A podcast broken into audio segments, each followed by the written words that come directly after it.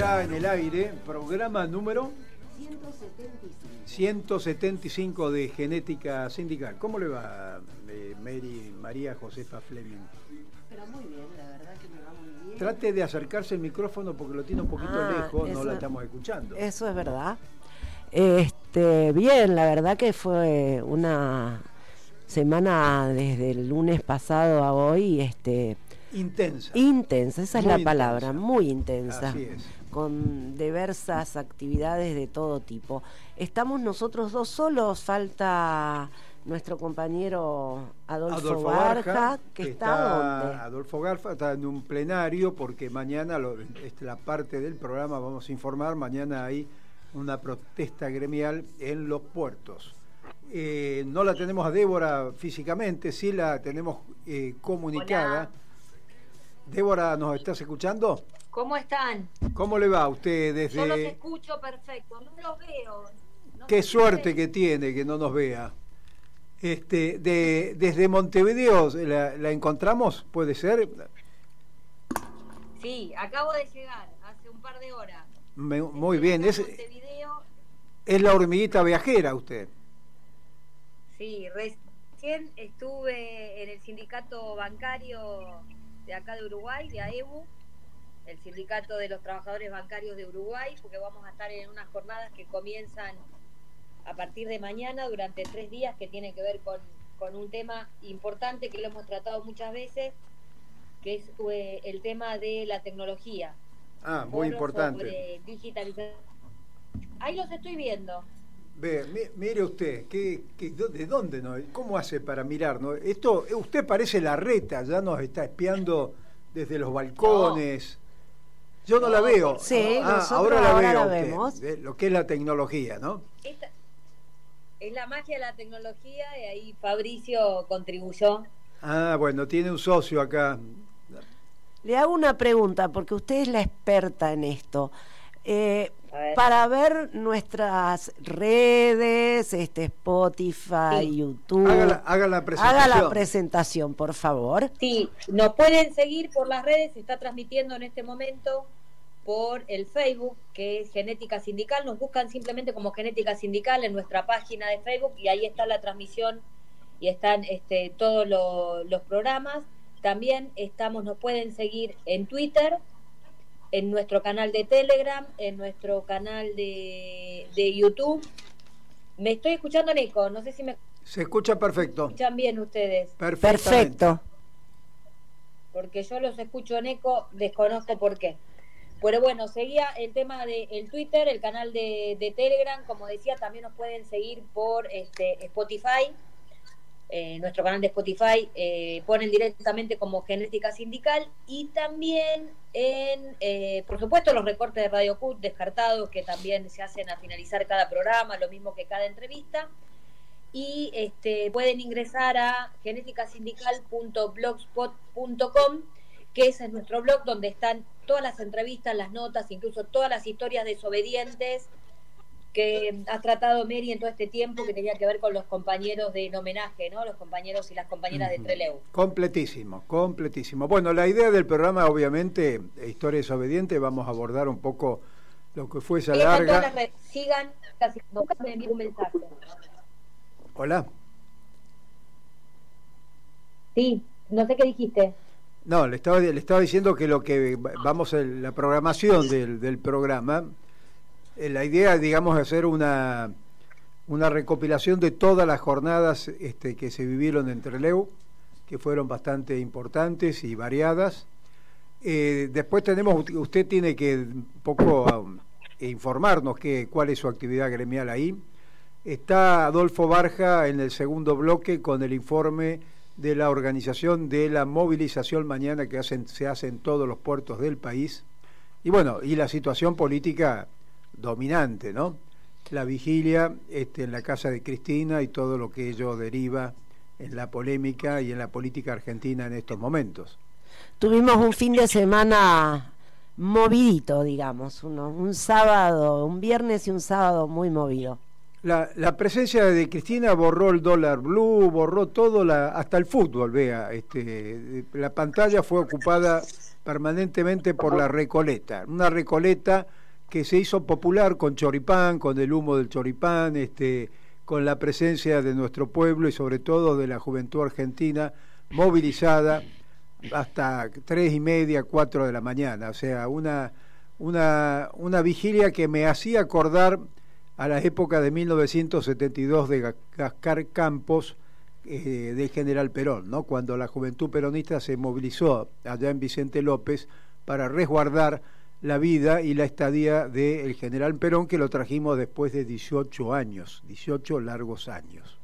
Hay un detalle con respecto a ese tema, que ni, ni la dictadura de Lanús en ese momento se animó a tanto como el gobierno de la ciudad vallando este, la casa de Cristina, ¿no? Este, fue muy fuerte realmente. Así es, buena su observación, ¿no? Nos está escuchando Débora, ¿no?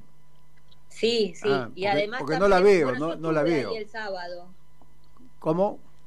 E, estuve el sábado. Ajá, bueno, cuente. bueno, incluso ahora que vos decías el tema de la Recoleta, bueno, había cánticos que decían la Recoleta es de Perón. Todos cantaban eso, claro. Y también otro dato, aparte de, de, las vallas, habían volquetes con piedra. Eso fue muy impresionante.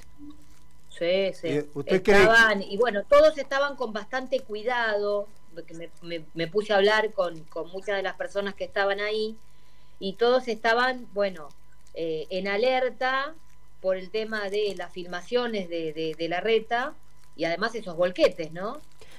Que, casualmente, accidentalmente aparecieron, usted dice, ¿no? Claro. Como aparecieron en el Congreso años atrás cuando fue la movilización de, de la reforma jubilatoria, ¿se acuerdan? Este, fue muy, muy, muy impresionante ver esos volquetes ahí, la verdad, muy importante. Bueno, y... Sí, también. Y cuéntenos qué está haciendo usted ahí en Montevideo que no, no está acá en el programa. Bueno, estoy. Estoy, no, es que no, estoy. No está físicamente, me refiero. ah, bueno. Es verdad, es verdad. Usted está como, como, como allá en la luna, a distancia. Estoy a la distancia. Está a la distancia. Acá, acá se van, van a haber una serie de jornadas durante tres días va a haber unos talleres de, formación para dirigentes sindicales en un tema que es muy sensible para el sector financiero, que tiene que ver con la, eh, el avance de la digitalización. Es un punto que hemos tocado nosotros. Entonces, bueno, se va a formar a los dirigentes, bueno, más que nada para el tema después de la negociación colectiva, ¿no? Porque es un tema que vino para quedarse. Y van a venir este, muchos sindicatos de la región. Yo me estoy escuchando en eco. No, no, no se haga problema, usted escúchese en eco, es como un doble suyo, no se preocupe. Porque si llego a apagar, Fabricio, el, el, sonido, eh, no sé, me escucho en eco yo. No, pero acá eh, se escucha perfecto. Acá sale perfectamente, no se preocupe. Haga de cuenta que tiene una melliza al lado suyo, una gemela. Es difícil, es difícil. Bueno, entonces les comentaba que recién incluso vengo de una reunión de, con, las compañeras y los compañeros de AEBU y bueno, mañana arrancan las jornadas desde muy temprano y van a nuclear a compañeras y compañeros de, distintos países de la región y pues se van a atacar, a, atacar bueno, algunas problemáticas puntuales de algunos bancos como por ejemplo el Santander, ¿no? El Santander que es uno, una multinacional que eh, realmente amparándose muchas veces en el tema de la tecnología, en vez de reconvertir la mano de obra eh, y, digamos, este, invertir ¿no? en, capacitación, bueno, termina despidiendo porque toma la productividad, el ajuste justamente de la mano de obra, lo que el mal llamado costo laboral. Exacto. Así, que eso, es lo que vamos a estar haciendo acá. ¿Y cuándo estaría de vuelta ya? El, el día Dos, estoy de vuelta, el viernes. Bueno, que es mi cumpleaños. Ah, muy bien, o sea que vamos a festejar el cumpleaños acá. vamos a festejar. Ah, bueno, sí. 35 años, ¿no? Claro, claro. bueno, ¿qué...? Eh, usted también estuvo, al igual que nosotros, estuvimos ahí desde el 18, 19 de agosto. Pero quiero decir algo antes. Bueno, a ver, le escucho. De meternos en ese tema, que quiero recordar eh, que en el día de hoy falleció, un querido amigo y compañero Andrés Castillo. Andrés Castillo. compañero bancario. peronista, montonero de la década del 70, que además estuvo eh, en el operativo Cóndor. Sí. Que, dirigió este, nuestro querido amigo y hermano Dardo Cabo. Llegaron a las Malvinas a poner una bandera argentina. Sí, nada menos. Nada menos y nada más. Exacto. Así que, bueno, en el, en el día de hoy falleció y bueno, le mandamos un, saludo y nuestras condolencias a, sus familiares, por supuesto, eh, y a, a los amigos y amigas, y bueno, especialmente a los compañeros y compañeras que de la caja de ahorro, que es donde él era su origen, ¿no? Delegado emanaba de, de, la caja de ahorro, y bueno, especialmente a todos ellos, y se estaría velando este, en, la asociación bancaria. Sí, en horario a partir de las 5 de la tarde, tengo entendido. Sí, sí, sí. ¿Cuál es la dirección de la asociación bancaria? Sarmiento 337 entre Reconquista y 25 de mayo.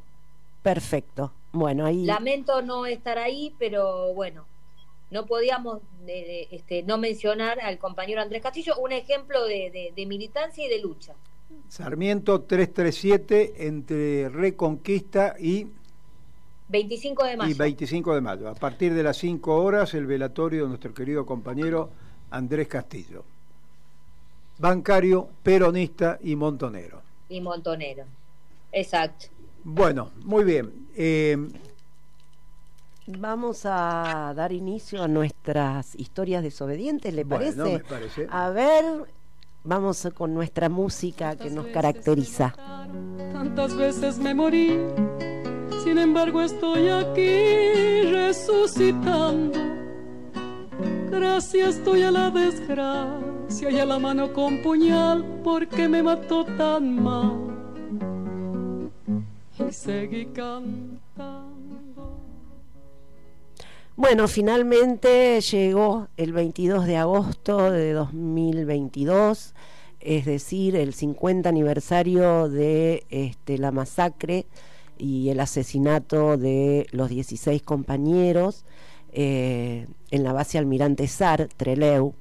Realmente eh, fue muy conmovedor, todo muy conmovedor, ¿no? Porque empezamos eh, la semana, ya antes de irnos, nosotros viajamos, el equipo completo de, genética sindical estuvo entre Trelew, acompañados además por muchos compañeros, con un colectivo que viajó especialmente de causa nacional, más muchísima gente que se movilizó a nivel personal o como grupos políticos.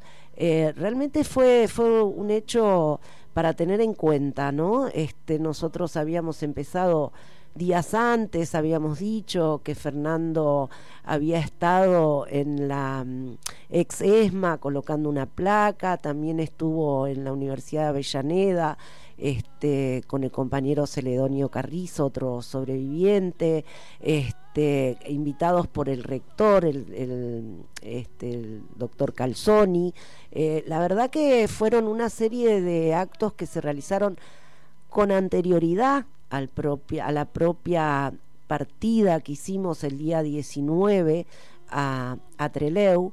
Cuando llegamos a Treleu al mediodía ya se había realizado una conferencia de prensa que la habían protagonizado este, el Cachorro Godoy y Hugo Este, la verdad que también eso fue muy emocionante y muy, muy impactante porque fueron las dos centrales este, trabajadores que se unieron en función de este homenaje a los mártires de Treleu, eh, en algo que venimos repitiendo todos estos días con respecto a esa gesta, que esa gesta pudo ser posible gracias a la unidad de todos los compañeros que formaban parte de diferentes organizaciones este, guerrilleras en su momento y aún del movimiento sindical, porque había muchos compañeros pertenecientes al, al, sindicalismo que estaban presos.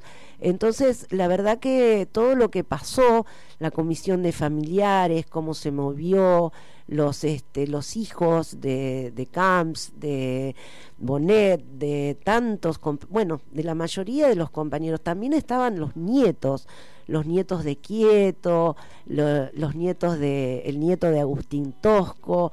Realmente fue una, una experiencia conmovedora, que como les dije empezó ese 18 a la mañana con esa conferencia de prensa, después cuando, cuando nosotros llegamos, este, fuimos al Museo de la Memoria. El Museo de la Memoria se funciona, es un predio recuperado donde era el antiguo aeropuerto, donde se produjo la fuga y la posterior rendición de, la, de los compañeros.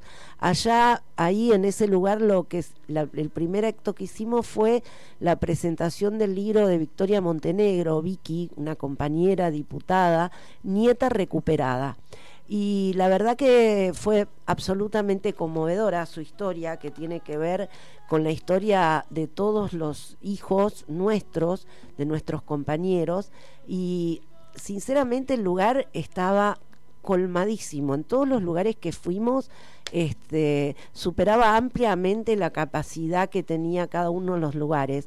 Después, eh, era, era, la gente era, era muy fuerte porque íbamos de un lugar a otro.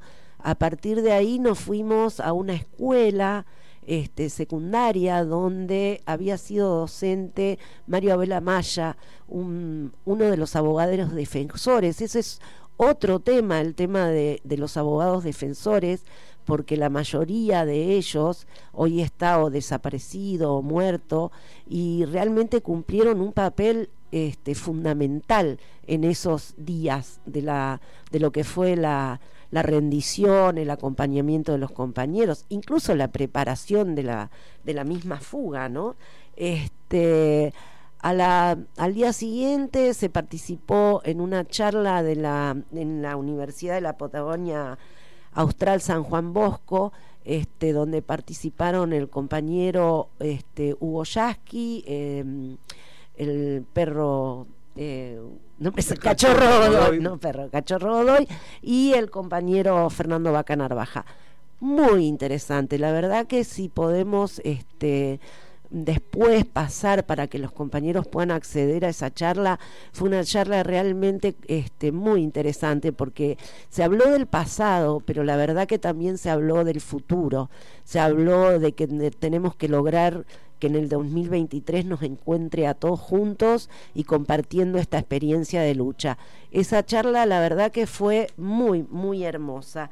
Luego también estuvimos en otra, en otra charla en un museo, este, que era la presentación de eh, vida de perros, este, porque perros se le decía a los compañeros del, del PRT. En, en el principio era una, era medio así como que lo decíamos entre entre nosotros, ¿no? Pero luego ellos mismos se asumieron y, ellos se asumen como perros, este, y la verdad, muy lindo, fueron contando los compañeros las historias de vida, cómo vivieron después de, de la masacre, cómo vivieron los, este, los compañeros que no este que no fueron este, masacrados sino lo que formó parte del, del, segundo grupo del tercer grupo en realidad este todas las todos los actos donde fuimos y donde participamos superaban ampliamente la capacidad de convocatoria. Al mismo Fernando Bacanarbaja, los chicos de la secundaria, ahí mismo en el, en el mismo colegio, mientras estábamos haciendo este, el homenaje a María Abela Maya, lo, convocaron para que diera una charla que después salió en todos los diarios de Treleu. Este, realmente muy, muy impactante. Al otro día, este, perdón, el 21 este, fue la visita al penal.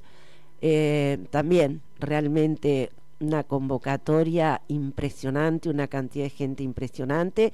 Y bueno, poder ingresar y ver este, las celdas donde, donde transcurrieron la vida estos compañeros y donde muchos compañeros que estaban con nosotros este, habían pasado muchos años en, en esa cárcel. Había compañeros que habían estado seis, siete años este, en esa cárcel y fue realmente muy importante.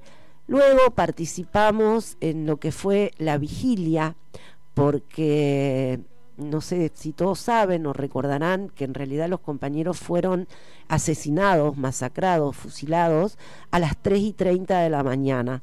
Entonces, en el gimnasio de, ahí de Trelew, un lugar enorme, se realizó una gran peña este, con la participación de Teresa Parodi y de... Mm, ¿cómo se llama? Eh, Fernando, el, cantante, bueno, no me, hace, no me sale. Víctor Heredia. Víctor Heredia, Víctor Heredia, un grande, un, grandes los dos, pero Víctor Heredia nos, nos, nos, nos conmovió, por ejemplo, cantamos lo que es este la, la marcha que nosotros inauguramos siempre con historias desobedientes, como la cigarra.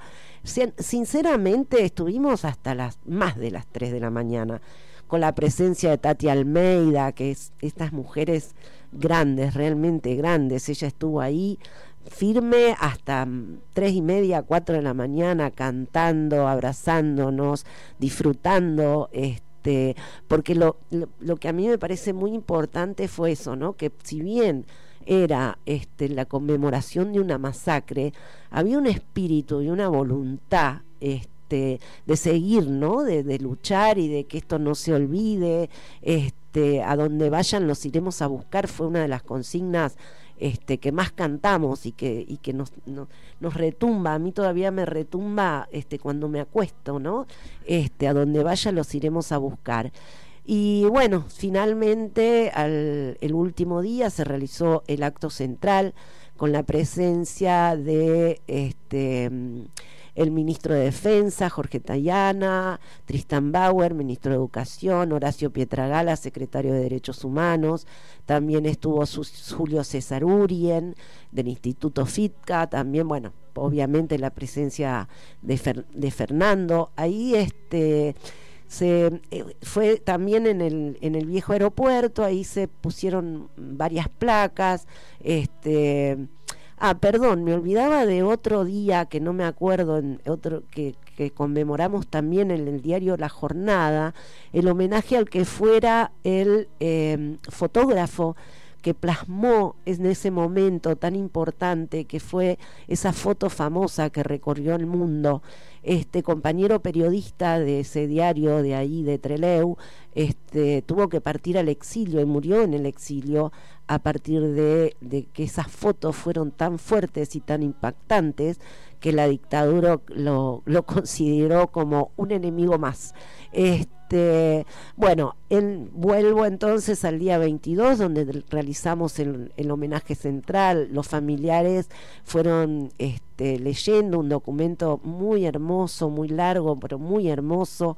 Cada uno de los familiares tomaba la palabra y terminó con el nieto de Agustín Tosco con unas frases de Agustín con respecto a la masacre.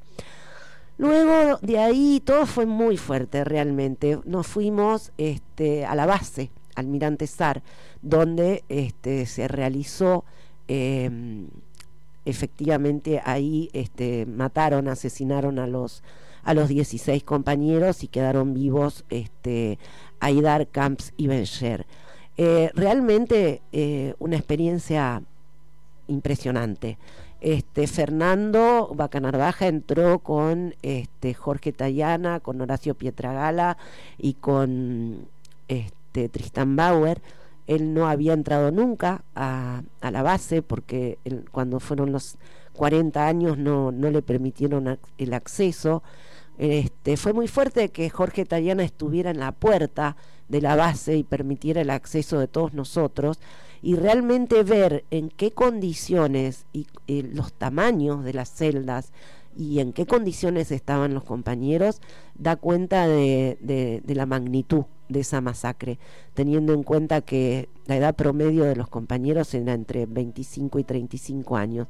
Muy impresionante, muy fuerte. Pero vuelvo a insistir, la verdad, este, un, canto de vida, un canto de lucha, eh, esto, a donde vayan los iremos a buscar. No sé, Fernando, si querés este, agregar algo a esta crónica. No, ¿cómo, cómo lo vio usted, Débora, ya? Sí, quería decir un par de cosas respecto a esto. Con respecto al tema del video que mencionás, Mary, coincido con vos. uno de los de, de, las intervenciones ahí en la universidad, eh, en el cual este eh, el vasco Fernando Vaca Narvaja compartió el panel con, con el cachorro Godó y con Jackie, ¿no? Era muy fuerte también ver la foto de, de la unidad de esas dos CTA. Creo que eso fue importante, ¿no? Compartieron varias actividades. Este video está eh, subido al YouTube de Causa. Ahora mismo lo voy a compartir en las redes de Genética Sindical porque es imperdible. Realmente escuchar porque es un poco la síntesis, ver el pasado pero traído al presente y bueno, y de cara al 2023, que es lo que nos espera. Y con respecto, Vasco, que vos decís cómo lo vi, la verdad que para mí fue este, muy emocionante y también tomar contacto ¿no? con el lugar y estar ahí, ver la dimensión de lo que fue y sobre todo ver la repercusión que fue para el pueblo y que es para el pueblo de Treleu, ¿no? Que uno dice, bueno, ahí toma contacto y se remonta 50 años atrás, que la verdad que fue ayer, ¿no? Eh, y cómo se hizo posible lo imposible. Entonces, cuando uno ve eso, hay una, hay una llama militante que resurge porque dice, nada es imposible. Si pudieron hacer esto este, contra viento y marea, bueno, eh, el espíritu de Treleu creo que está presente, eh, nos da el norte, ¿no? Que es lo, cuál es el camino a seguir, cómo lograron este, la unidad para, para, en este caso, enmarcado en un plan de fuga y cómo lo hicieron posible. Y eh, en lo personal, la verdad que fue muy emocionante. primero la reivindicación hacia, hacia Fernando Bacanarvaja, ¿no? el reconocimiento de todos los compañeros y las compañeras fue muy fuerte.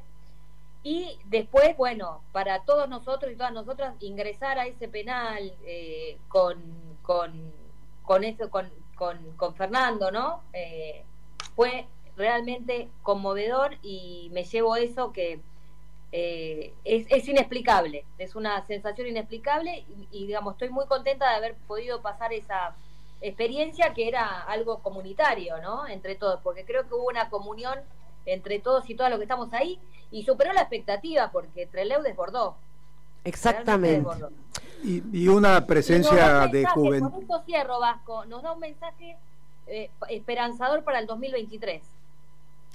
Exactamente. Bueno, Débora, muchísimas gracias y con esto finalizamos lo que fue todo es, creo que fueron dos meses aproximadamente de reivindicación dentro de lo que es historias desobedientes de todos los compañeros que participaron y que fueron primero asesinados y luego este, la, mayoría de los compañeros, porque también existen los compañeros que se fugaron, más los sobrevivientes y bueno, la reivindicación de todos ellos. Así que hasta la victoria siempre.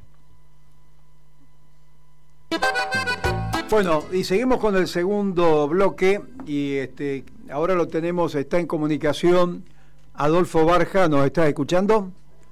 Ah, no entró todavía. Bueno, en breves minutos Adolfo se encuentra en el puerto, en el doque, preparando la movilización eh, de la CTA autónoma y distintas organizaciones políticas y sociales dentro de un plan de lucha contra la situación económica y, salarial de nuestro pueblo, así que en breve lo, lo vamos a tener este, dándonos un informe.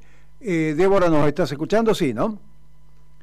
Sí, acá estoy, los escucho perfecto. Bueno, hasta que entre Adolfo, para no generar silencios, eh, ¿qué opinión tiene sobre la vigilia y la movilización de, de la Casa de Cristina por parte de distintas organizaciones del peronismo? Eh, mira, a mí me, la verdad que me parece que mm, eh, esto, bueno, la oposición no se esperaba tremendo este, asamblea del, del pueblo. Ahí entró Adolfo.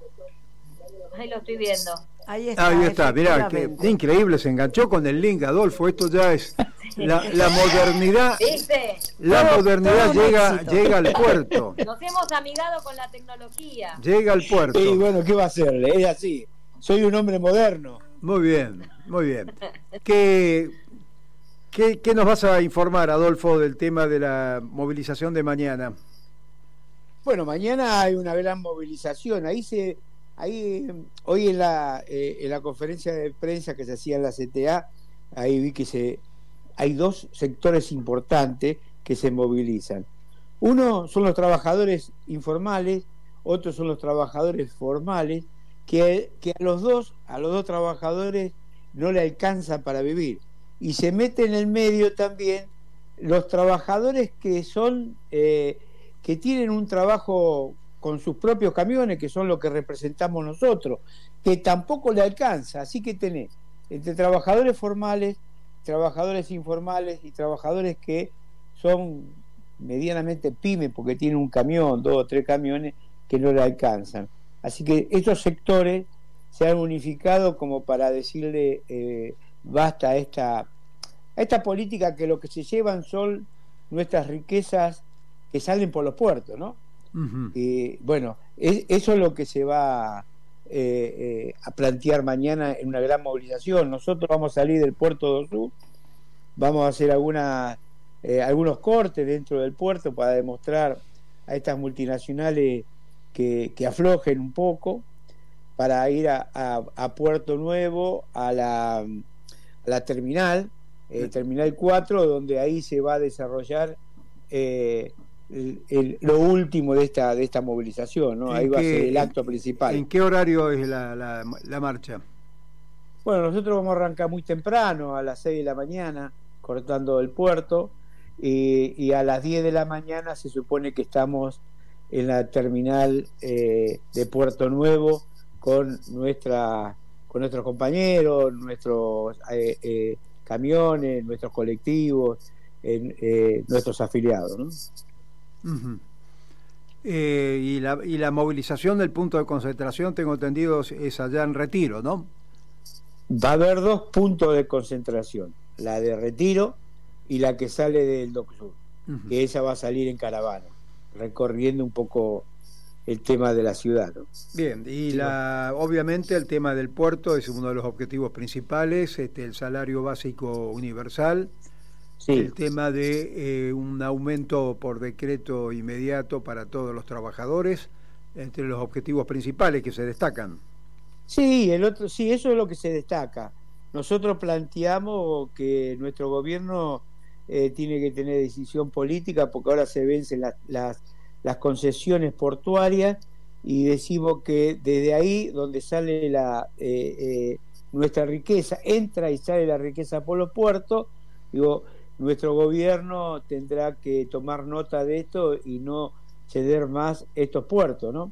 Sí, estamos, ahí, estamos. Estamos a punto de resolución de por decreto, es decir, no se requiere ni mayoría parlamentaria, ni este, la correlación de fuerza, o sea, no hay nada que impida, salvo la voluntad política, recuperar los puertos. Se terminan y se pone fin a concesiones después de más de 20 años de la época del menemismo y el Estado puede llegar a recuperar un instrumento, una herramienta fundamental, no solo por el contrabando, sino como vos dijiste, para el ingreso de los famosos dólares que nos están faltando. Mira, te doy esta noticia. En noviembre, ahora, el mes que viene, en noviembre, dentro de un mes, un mes dos meses, se vence la concesión del el puerto Quequén, el puerto La Junta General de Grano, donde tiene eh, muchísimos hilos y de ahí sale más o menos el 30% de los granos del país.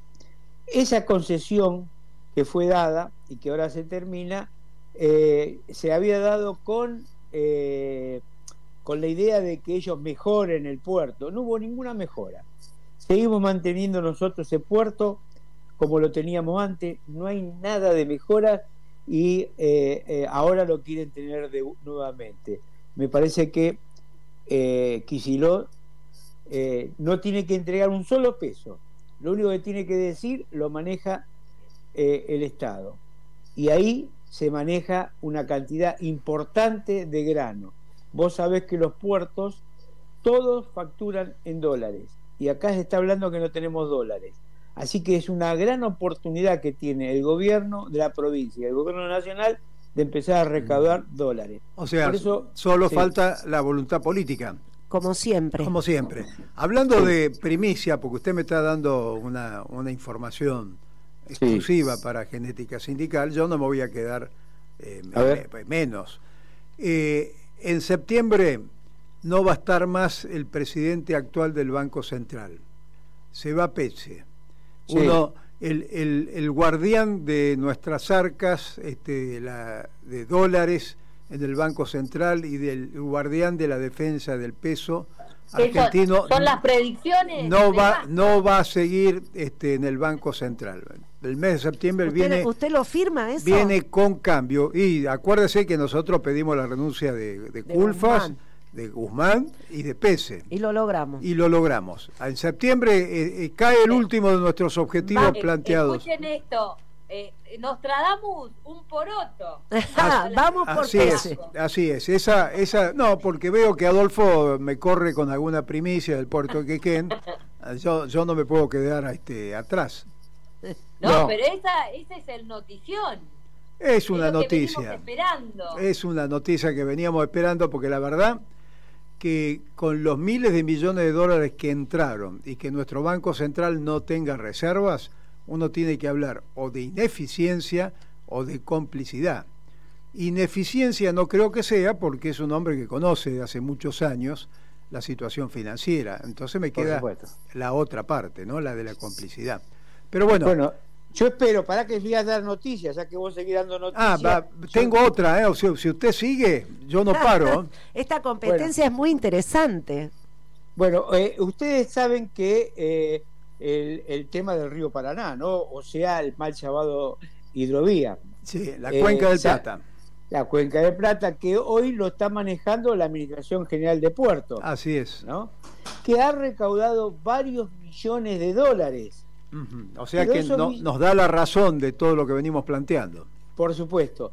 Esos grandes millones de dólares, en vez de hacer el, el canal de Magdalena, lo que están haciendo es ampliar el, el canal, canal, de Punta India. Eh, Punta, ah, usted tiene ya lo, ya lo sabía también. eso, porque yo tengo, eh, yo lo tengo a Julio César Urin que me informa de este, todos los días de las novedades. Sí, ese bueno, presupuesto pero... que estaba, nos habíamos puesto contentos para el canal de Magdalena, ha sido derivado a partir de la centralización presupuestaria del gobierno nacional al canal de Punta Indio. Bueno, y este señor que vos dijiste que se está, que se posiblemente se pueda ir, es parte del problema, ¿eh? Sí, es seguro. parte del problema. Así que bienvenido, ojalá que Net, Netrudan, ¿eh? es el que no me sale el nombre. Notre Dame, Notre Dame. Ojalá que se dé eso. ¿eh? Sí, se va a dar, se va a dar. Póngame, póngame una ficha. Bueno, y yo siempre le pongo ficha. Pero usted vio, acá hacíamos un comentario al inicio del programa, que cuando vino Perón, trajimos a General Juan Domingo Perón después de sí. 18 años largos de exilio. Sí. Y vino a Gascar, Panco, a Gascar Campos, perdón. Sí. Eh, sí. Ni la dictadura militar del general Lanuse, que asesinó a nuestros compañeros entre Leu, se animó a poner una miserable valla. No puso ni esas soguitas, vio que hay en el aeropuerto para hacer la fila india para sacar el ticket, ni eso puso. Una dictadura militar asesina. Y nos encontramos hoy con que el gobierno de Larreta, alias La Rata, porque ya la verdad hasta el nombre le voy a cambiar, eh, puso las vallas para cercar, sitiar a nuestra vicepresidenta, la vicepresidenta de todos los argentinos, ele electa democráticamente. Sí. sí Entonces, bueno, el contraste eh, eh, es, es, muy grande, ¿no? No, por supuesto. A mí me parece que es una barbaridad. Eh, estos, estos personajes como la rata, o como lo quieran llamar a este chabón, eh, se olvida que nuestro pueblo tiene genética, haciendo honor a nuestro programa. Pero hay genética de los dos lados, porque del lado nuestro la genética salió a defender a lo nacional y popular como una líder que es Cristina. Pero también del otro lado hay genética, y si mirás algunos apellidos, nombres y algunos sujetos de ahí, vas a ver que son hijos de la dictadura. Si no son hijos, son parientes de la dictadura. Entonces esas genéticas se están mezclando. Vamos a ver lo que pasa con esto, ¿no? que es una barbaridad. No sé si está de acuerdo con lo de genética de estos sujetos que son parte o fueron parte de su pariente de la dictadura, ¿no? Sí. Como eh, esos chicos, porque la mayoría de los Pero sabe una cosa, sabe una cosa, sí. sabe una cosa muy importante. Nuestra generación, y yo creo que se va a volver a repetir, la generación de 70 fue un corte transversal a nivel de la juventud. Usted tenía el hijo del comandante en jefe Julio Alzogaray, que era un compañero nuestro y que cayó en combate en Tucumán. Usted tenía la hija de uno de los almirantes de, de, la, de la revolución fusiladora este, de Isaac Rojas en la Marina, que era compañera nuestra.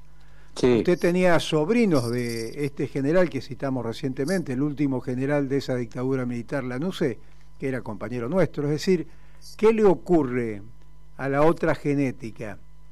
Es tal la barbaridad y es tal la situación este, de, sufrimiento de nuestro pueblo que existe una sensibilidad social y una genética que supera esto que son los argentinos. Y eso es lo que ellos temen, por eso se sintieron tan golpeados por la generación de 70. Así que en esa genética creo que tenemos más, más de ganar del lado nacional y popular que del otro lado. Pero el, tema eh, trascendente eh, y ya que estábamos recordando este, en 1972 a el Luchi vuelve y, a, y, Treleu, es que vuelve eh, a repetirse el intento de la proscripción política de eh, la compañera este, Cristina Fernández de Kirchner que ejerce realmente un liderazgo nacional y popular en la Argentina que se ha demostrado impresionante. Vuelven a repetir la vieja táctica y metodología antes de una dictadura militar y ahora desde esta Corte Suprema que cada vez se parece más a Videla, ¿no? Sí, bueno, eh, eh, yo creo que si no sacamos esta Corte no va a haber gobierno que pueda eh, popular que pueda manejar un gobierno, ¿no? que no pueda manejar la política. Así es. así que esa corte se tiene que ir sí o sí. ¿no? Así es. Pero también me gustaría plantearte, porque estas grandes movilizaciones que vemos y que nosotros compartimos y acompañamos, también hay un desgaste en el tema económico. Por eso nosotros nos estamos movilizando mañana, ¿no? Sí, sí, bueno, hay que esa, esa, lucha es, es, fundamental, es indispensable, incluso para cambiar el rumbo de esta política de ajuste que se que vuelve a tener continuidad esta vez con Sergio Massa. Pero le quiero, lo voy a interrumpir un segundito, porque tenemos nosotros una corresponsal, nada menos que el Montevideo, que seguramente va a conseguir el testimonio del prófugo Pepín. verdad. Ah. Yo creo que debe estar, debe estar investigando, recorriendo las calles de Montevideo para sacar una palabra, sacarle una foto, ver este hombre, este prófugo que lleva más de 600 días ahí en, el, en, la lejana y cercana orilla de los 33 orientales. No hay nada difícil, compañera. No, no hay nada difícil, hay que tener voluntad política, hay que buscarlo. No, yo lo busco, pero no sé, no, no hay garantía de, cumplir con esa misión. Ahora, usted, lo va a lograr, usted lo va a lograr. Yo le pregunto, ¿los diarios de Montevideo no hablan de este tema, el prófugo del amigo de, de, Macri, ahí este escondido, ex parlamentario de la de ¿cómo se llama? No iba a decir de la UNASUR, no, del Parla del Parla, Sur, del Parla Sur. ¿No hay noticias? ¿No, no aparecen los diarios? no ah, eh, ¿El de acá? Eh, estamos hablando, sí, de donde se encuentra usted en la, eh, República de la Uruguay. no sé porque llegué hace un ratito. Pero me extraña con su agilidad. no los diarios locales todavía. Con su agilidad usted pone el nombre en Google y ahí nomás este, apenas dejó la valija en la habitación ya tiene alguna información. No lo puedo hacer, tengo que confesar algo. Estoy acá con la computadora y tengo un lío de enchufes porque todos los enchufes que tengo, ninguno me puedo conectar. Entonces estoy con el teléfono por ahora. Ajá. Así que no pude buscar nada Ajá. de Pepín. O sea que con el teléfono usted no, no sabe ni puede operar. Te la debo, sí, pero los estoy viendo a ustedes. No puedo cantar y chiflar. Ah, muy bien. Bueno, uy, ¿Eh? en la misa, en la procesión, es difícil. Yo creo que usted tiene capacidad. respecto al tema. Mujer, usted tiene capacidad como para chiflar y hablar todos juntos. Bueno. Pero ahí sería interesante, y esta vez en serio, ya que están los bancarios y hay una solidaridad entre los trabajadores, que algunos ah. de los trabajadores bancarios uruguayos nos den una manito en el seguimiento informativo, me refiero, de la prensa de este hombre, ¿no? Bueno, vamos a eh. hablar con los compañeros de acá. Y, te quisiera hacer una, una pregunta, Débora. Eh, tengo entendido que hoy falleció Andrés Castillo. Sí, ya lo dijimos al, inicio del programa, sí. Disculpen, me recién me come. me, puse acá. No, Disculpen. Sí, muy importante, porque además lo reivindicamos como peronista, como montonero, como parte de el operativo Cóndor que llevó y puso la bandera argentina flameando en nuestras queridas Islas Malvinas. Sí, sí. Y es más, quería decir algo. ¿Puedo cerrar una cosa respecto al tema de Cristina? Sí, cómo, no? Yo creo que con respecto al tema de la proscripción, si bien vuelven a, a las viejas recetas, ¿no? Como vos decías Vasco, pero ahora apoyados en el lawfare, coincido que la Corte Suprema este, se parece a Videla, igual a Videla, creo que ese es el hashtag que hay que poner, ¿no? Corte Suprema igual a Videla para que todos sepan de qué se está hablando quedan este, muy en evidencia y creo que le sale el tiro por la culata. Creo que no van a poder porque el nivel de movilización que hay realmente es muy importante y Cristina es un sentimiento. Y la verdad que ir contra, contra Cristina, que bueno, eh, es la esperanza, ¿no? De, de, la mayoría del pueblo, bueno, este, creo que no, que, que no van a poder. No, no creo que puedan avanzar con el tema de la proscripción porque, bueno, el pueblo está movilizado y creo que esto da un poco esa, esa revitalización nuevamente y esa mística, ¿no? Porque entendiendo que, por ejemplo, lo que escuchaba el otro día, el, el sábado, eh, reivindicar a Cristina, ¿no? Cristina no, ese es nuestro límite y bueno, la ponen en, en un lugar de, de, liderazgo y de conducción y bueno, se decía Cristina presidenta. La esperanza está puesta ahí, Cristina presidenta pero bueno, con, con un frente diferente al que estamos, pero la salida es por ahí. Sí, además lo que lograron, me parece, fue la unificación de todos los sectores, este, de los intendentes, del sindicalismo, de la fuerza política. Realmente se se produjo un abroquelamiento de todos nosotros muy importante, que medio que últimamente estaba ahí más o menos, ¿no? Y con, con miras a, al 2023, digamos, a que tenemos que garantizar este, el 2023. Me parece que eso es central y que lo que han hecho en realidad medio que este, le salió el tiro con la culata, como dicen, ¿no? Bueno, hoy, eh, hace unas pocas horas, Adolfo Barja estuvo en una conferencia de prensa en la CTA anunciando este plan de lucha por el tema de la situación social y económica y creo que ahí se reivindicó la persecución y la se condenó la persecución a Cristina Fernández de Kirchner, ¿no? Sí, yo creo que es muy importante porque Primero que eh, a nosotros los peronistas, los del campo nacional y popular, nos dio como una inyección de optimismo, de salir a pelear por algo que lo teníamos en el, pecho, pero que por ahí eh, no lo sacamos por el mal momento que estábamos pasando en el tema económico. Pero hoy, hoy fue muy clara esa, esa conferencia de prensa, ¿no? La defensa de Cristina, pero también la defensa de los problemas o, la defensa de, cómo está nuestra sociedad, ¿no? De que está mal y hay que seguir peleando por el tema económico, ¿no? ¿Viste? De, las cosas que nos está faltando. Las dos cosas se vieron hoy, pero con, con mucha fuerza la defensa de Cristina, que por ahí, de algunos que por ahí no eran tan defensores, ¿no? Lo que me parece Sí, eh, lo que pasa es que esto que vos decías, eh, este posibilismo de los funcionarios públicos, de los funcionarios que no funcionan, de la ineficiencia en algunas áreas de gobierno, eh, llevó a una parte de la militancia al conformismo, ¿no? que bueno, es lo que tenemos, es lo que se puede, no se puede avanzar, dejar hacer, la pérdida de iniciativa política.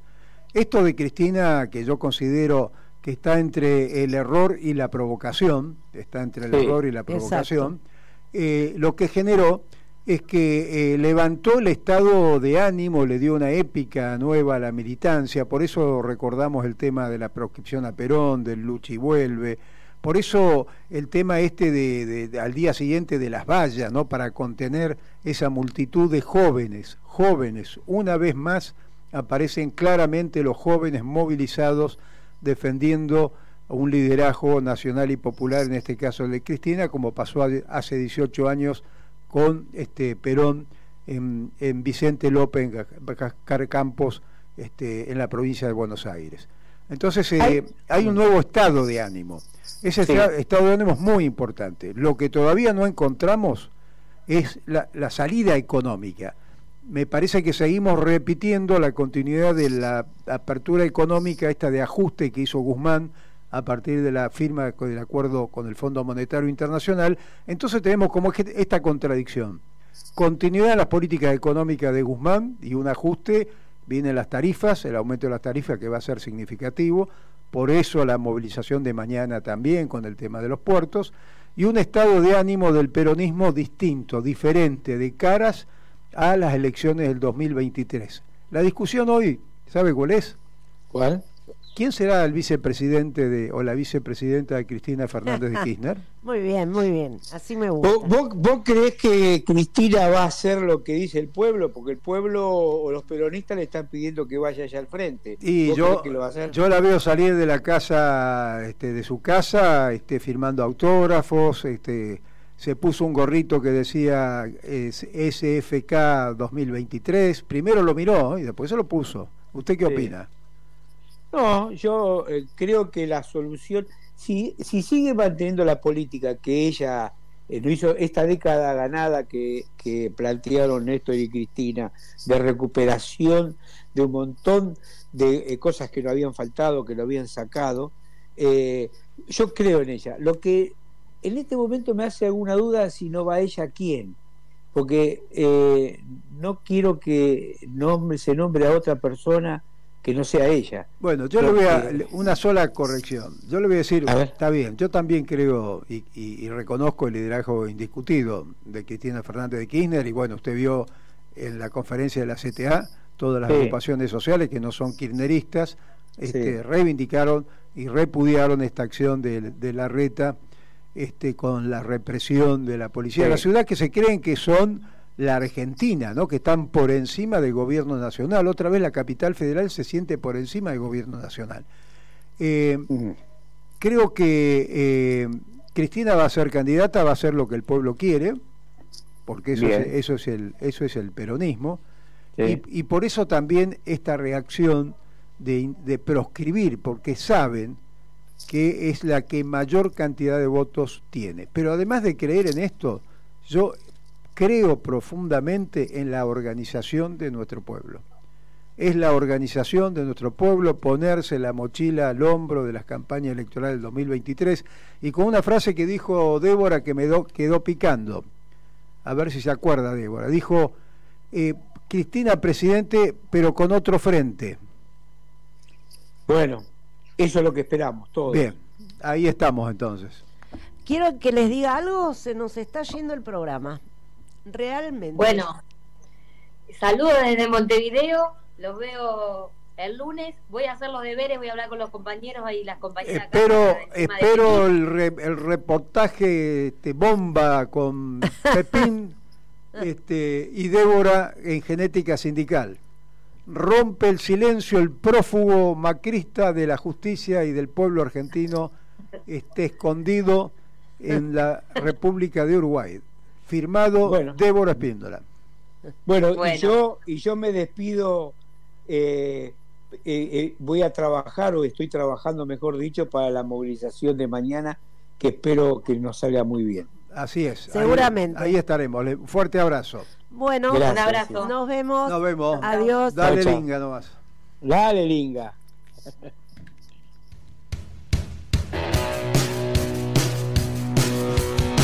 Dicen que se viene una tormenta, que la calle está desierta.